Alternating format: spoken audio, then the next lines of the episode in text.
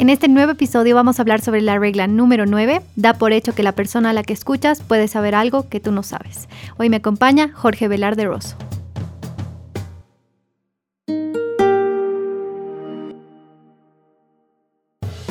Bueno, en este episodio Jordan Peterson nos habla de la importancia de escuchar, pero vamos a comenzar un poco hablando de qué pasa cuando no escuchas.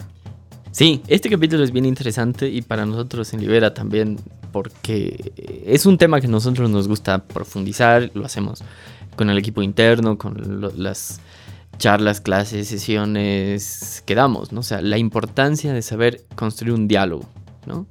Y por muy obvio que suene, como dices, ¿no? O sea, para poder dialogar, lo primero que hay que entrenar, porque es algo que se entrena, es escuchar bien. Y puede que pensemos que lo estamos haciendo, pero hay varias cosas que hay que identificar que son señales de que no lo estamos haciendo o no lo estamos haciendo bien. Y además hay un montón de circunstancias casi cotidianas o, cotidianas realmente, ¿no? Donde no estamos escuchando, sino, y por eso digo, es algo que hay que entrenarse, porque como son cosas que las vas aprendiendo en la vida y de las propias experiencias, hay gente que no, realmente no sabe escuchar y entonces eh, es avasalladora, quiere hablar todo el tiempo y si por temperamento son más callados, más tímidos, eh, no hablan ya nunca porque justamente no han sabido construir una manera de, de, dialogar realmente, ¿no? Y hasta estamos acostumbrados a veces a nuestra forma de, justamente como tú dices, de hablar, de escuchar, y puede que no sea la, ideal. Mm. Jordan decía que si es que estás teniendo una conversación o has tenido una conversación y te, te aparece aburrida, puede que no hayas escuchado realmente, porque siempre hay algo que aprender. Y esa, esa, esa ya es una primera regla bien interesante, digamos, una, por decirlo así, una subregla dentro de esta regla, ¿no? O sea, porque cuando escuchas con atención, cuando aprendes a escuchar, eh, lo más probable, ¿no? y tiene que ver con el nombre del, mismo capítulo, es que aprendas algo, que, te enteres de algo que no sabías o que escuches realmente activamente una anécdota divertida o una situación, qué sé yo, en infinidad de cosas, ¿no? Porque oír simplemente no es lo mismo que escuchar, ¿no? O sea, y, quizá ahí está el, el, gran punto, ¿no? O sea, saber escuchar es tomarte en serio a la persona que está hablando, ¿no? Es darle el tiempo es hasta hacer el ejercicio de, en la cabeza, eh, dejar de pensar mientras la otra, está, la otra persona está hablando, ¿no? Porque uno de los ejemplos justamente que pone de no escuchar es ese, ¿no? O sea, ¿cuántas conversaciones tenemos donde la otra persona ya está pensando la respuesta mientras el otro está hablando? Entonces pasa, es típica pelea de, pareja o, en familia o entre amigos, que uno empieza y el otro ya está empezando a pensar cómo le voy a responder estas cosas y entonces no estás escuchando realmente. Claro, y lo plantea también como una decisión valiente, por más que suene exagerado, porque él plantea el escuchar como un como una posible transformación, ¿no? Cuando escuchas puede que lo que, que entiendas que lo que tú estás pensando, diciendo, no es tan verdad o no, no es tan correcto, ¿no? Igual planteaba, ¿no? Que a veces la gente cuando no escucha y está en una discusión, siempre va a estar eh, pensando, maquineando cómo va a hacer que su argumento sea victorioso, ¿no? Que sería, eh, según Peterson, ¿no? Otro tipo de no conversación o no diálogo, ¿no? O sea, es cuando dos personas se sientan. Esto es típico además en los debates, ¿no? O sea, por eso son, para mi gusto, ¿no? O sea, tan molestos, ¿no? O sea, esta idea de, ah, vamos a debatir de cualquier tema, ¿no? O sea, en general el tema es polémico, pero no, no hay un diálogo, sino cada uno va a vomitar, perdón la expresión, lo que sabe, lo que quiere decir. Y como tú dices, ¿no? O sea, es, es una actitud así como de competir para que el argumento, mi argumento, demostrar que mi argumento es el correcto, ¿no? Entonces, no estoy escuchando, por eso eh, usaba esta expresión, o sea, voy a vomitar todos mis argumentos y qué me importa el resto, digamos. Y suele ser bien hostil, cosa que hace hostil. y dificulta un montón el intercambio de ideas y todo, ¿no? Porque quizá una de las partes estaba en buen plan, pero si te empiezan a agredir, pues no, no, no, no puedes seguir, no puedes construir un diálogo sobre la agresión tampoco. Normalmente estas no conversaciones que plantea Jordan siempre se tratan de ser eh, establecer una jerarquía y tú siempre ser mejor que el otro, ¿no?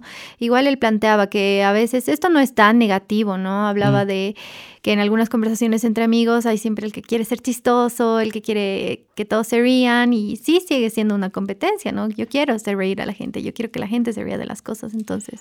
Y, y como dices, también se puede, o sea, no es tan negativo en el sentido, este es parte de, la, de una buena amistad, estas... estos encuentros, estas reuniones donde empiezas justamente, ¿no? Esa competencia de quién cuenta la anécdota más divertida o el recuerdo, quién es más gracioso.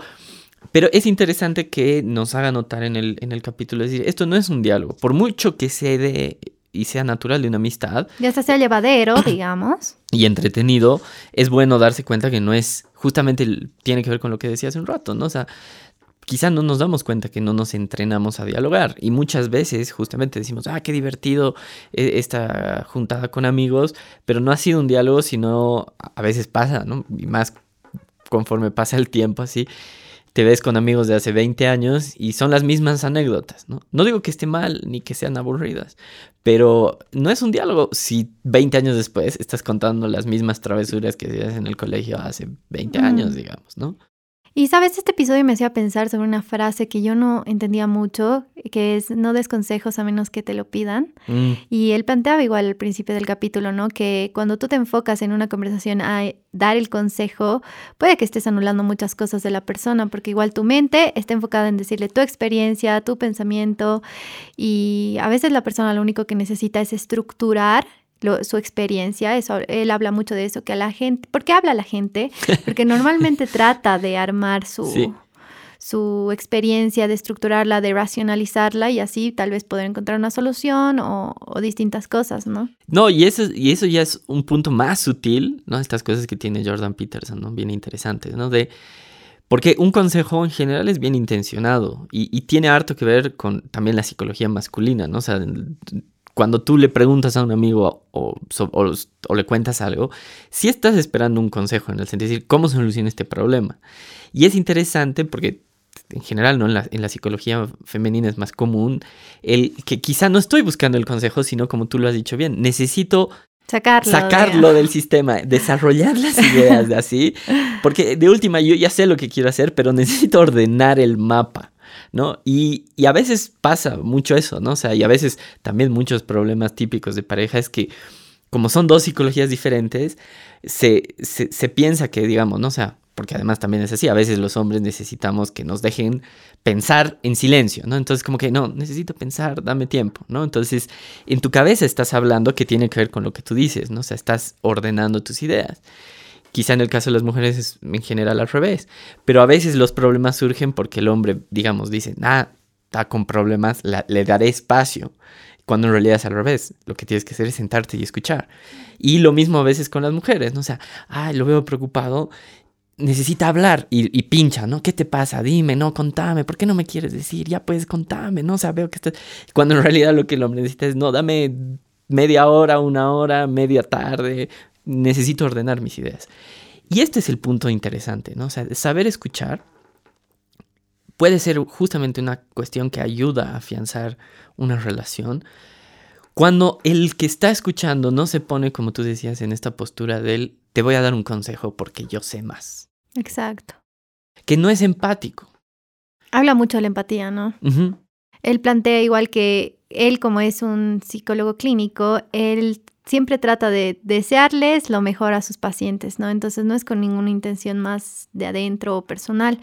Y hay algo que yo encuentro en común particularmente en todos los episodios nuevamente, capítulos igual, y es la responsabilidad que tienes que tener eh, en tu relación con los demás. Por ejemplo, a mí me parece súper importante, uno es una decisión bien responsable el escuchar, como también saber la magnitud y el alcance que tienen tus palabras, consejos, entre otras cosas, ¿no? Eso me ayuda a entender un montón de cosas, porque a veces uno se identifica como yo, mi, la salvadora, la consejera, cuando puede que en realidad no estés haciendo tan bien a la gente, ¿no? Claro, y, y, eso es interesante porque toca, empezamos, digamos, a entrar a otro punto interesante del capítulo de esa postura, digamos, de, yo diría de humildad en el mejor sentido del término, de el saber escuchar es un acto de humildad, justamente porque tiene que ver es lo que yo pueda decir no es lo más importante. En, en muchas situaciones justamente escuchar bien es lo que decía hace un rato, ¿no? Tomarte tan en serio a la otra persona que te das cuenta que tú no eres el centro y te callas, pues, y escuchas. Y el consejo va un poco por ese lado también. A mí me parece genial lo que el, dicho que, recuerdas, ¿no? O sea, no es un consejo a menos que te lo pidan. Porque en Libera tenemos una frase así, es como, el comedido es justamente el que viene y lo que deberías hacer es esto. Y es, pero si no te he preguntado, ¿por qué te metes, digamos? O sea, está bien si yo te pido que me aconsejas, tengo este problema, genial. Bienvenido. bienvenido. Pero hay mucha gente que es así, ¿no? O sea, y que es lo contrario de la humildad, es, no, es que yo sé qué tendrías que hacer, ¿no? O sea, tu, tu problema es este y, y, fíjate que muchas veces los consejos suelen ser yo haría en tu lugar, ¿no? o sea, yo que tú, todas esas frases donde el centro es el yo del, del aconsejador, por decirlo así, y no de la persona con el problema. ¿Qué, es lo que dice, no? Aprender a escuchar eh, en serio. Y ahora, ¿qué podemos hacer para darnos cuenta si realmente estamos escuchando o no? Jordan nos plantea una técnica, creo, un consejo para, para poder identificar esto. Contanos un poquito. Bueno, lo interesante, él lo cuenta y, lo menciona así como de un, de un psicólogo, digamos, ¿no? O sea, a mí me parece interesante recordar un poquito más de historia, pero eh, el consejo es el mismo, digamos, ¿no? O sea, básicamente, ¿cómo sé si estoy escuchando? Si yo puedo resumirle a la otra persona lo que me acaba de decir y la otra persona está de acuerdo con, con, resumen. con el resumen, ¿no? Esa es la mejor manera de, dice él, y, creo que tiene razón, ¿no? En, saber si estoy escuchando. Es decir, la otra persona me dice ABCD y yo le tengo que poder responder ABCD también, ¿no? Rápido, obviamente no es contar todo. Si la otra persona me dice, sí, eso es lo que te quería decir, eres un buen escuchador. Y decía un poquito de historia porque este método era el típico de las universidades medievales, ¿no? En Europa, ¿no? O sea, donde cuando había estos debates, estas discusiones, era parte del método que el otro tenía que resumirle, digamos, al contrincante del debate lo que acababa de decir, justamente con la misma función, para demostrar que he entendido lo que me has querido decir y si no, tú me puedes corregir, porque si no, no hay un verdadero diálogo si no se empiezan justamente estos que no, no en vano se dice diálogos de sordos, ¿no? Que es los ejemplos que hablábamos hace un rato. Y es increíblemente útil, te das cuenta. O sea, yo no sabía lo de las universidades, pero ahora que me pongo a pensar, yo creo que por la rapidez, por cómo es la vida en general, estamos muy acostumbrados, uno, a entender lo que queremos y, como siempre, a responder, ¿no? Cuando hablamos nos enfocamos en responder, no en escuchar. Entonces, ahí es donde se dan, pues, las peores discusiones, peleas, porque tú dices, no, lo que tú me has querido decir esto. Entonces, o sea, es todo rápido, rápido, rápido. ¿no? Y a veces son de tonterías también. Exactamente. O sea, ni siquiera son temas así súper importantes que tú digas, bueno, vale la pena pelearse por defender las cosas en las que crees. A veces te, tienes peleas en tu casa por... Macanas. Por, exacto, así por, no sé. Y lo que decía... El refresco, la mantequilla o tonterías así. lo que decía Jordan, igual que así a mí me, me ha movido, es a ver, explica el argumento de la persona con la que tú no estás de acuerdo. Puede llegarte a mover muchas cosas y cambiar muchas cosas, pero es un ejercicio súper útil y además para varias cosas, ¿no? O sea, mm. por esto que hablábamos de humildad, de empatía, para la inteligencia. O sea, creo que es importante, y ahí está para nosotros, ¿no? O sea, el centro de la lección de este capítulo, ¿no? O sea, de, de... Qué importante es entrenarte en escuchar por esta cuestión de aprender a construir estos puentes, estos vínculos, estos, estas relaciones, donde lo empático en gran medida no necesariamente es a veces solucionar un problema, porque poniéndonos en estos casos más extremos, que un amigo, una persona cercana te cuenta un problema grave. No, no, se solucionan esas cosas con un consejo. Claro. Pero qué consolador, qué, qué, qué, qué bueno es reconocer que cuando contamos un problema a la otra persona, nos sentimos acompañados. Exacto. O sea, no necesito que me des la respuesta, porque quizá no tiene una respuesta. Sí, necesito que tu amistad, tu relación, tu ser familia sea pucha, te acompaño, no sé qué decir, incluso puede ser eso, no sé qué decir. Pero estoy. Pero estoy contigo. Eso es para mí, digamos, o sea, eso lo vi en, otra autora también norteamericana, digamos, pero, pero yo lo entiendo así, la empatía, es decir, te acompaño. No quiero solucionar tu problema, no puedo solucionar tu problema. Y puede ser que ni siquiera te entienda realmente porque no siento lo que tú sientes, pero te acompaño. Te acompaño. Y, eso, eso es, perdón, es, es, justamente escuchar, ¿no? O sea, te tomo en serio, o sea, me he tomado el tiempo para... No, no me pongo justamente en esta postura del, del yo sé más, yo soy el capo, yo soy el solucionador, soy el salvador, como decías hace un rato, sino soy un soy tu amigo y te acompaño, no sé qué más puedo decirte.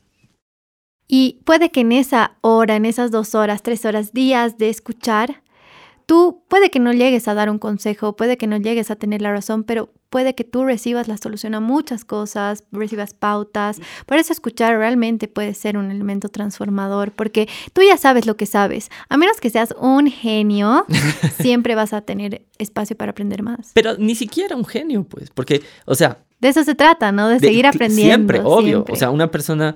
Eh, y no en vano, digamos, también creo que hay una referencia justamente a Sócrates en el, al final del capítulo, ¿no? O sea, Sócrates es considerado por el oráculo como el hombre más sabio porque era humilde justamente en este sentido, es decir, de, eh, sabía que no sabía y preguntaba.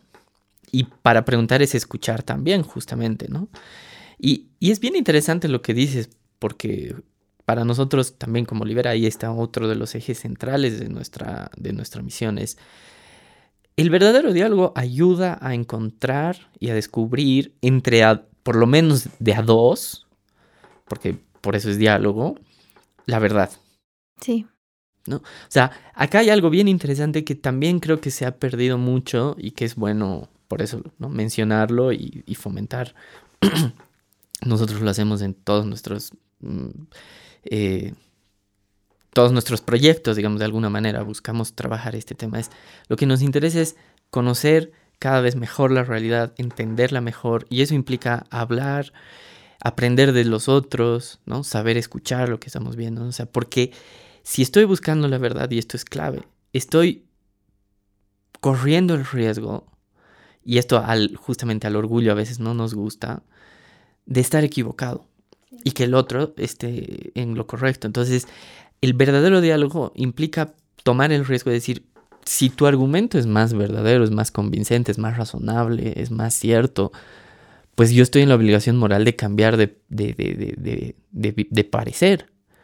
Y afortunadamente en Libera tenemos muchos casos, muchos de los líderes con los que hemos trabajado tienen esa historia, o sea, que en el trabajo con nosotros han ido dándose cuenta de que nosotros no les queremos imponer nada, pero simplemente les estamos ayudando a entender mejor el mundo y, y, y terminan siendo parte del equipo, en el sentido de se dan cuenta de que esto no es como pensaban o le dan una vuelta.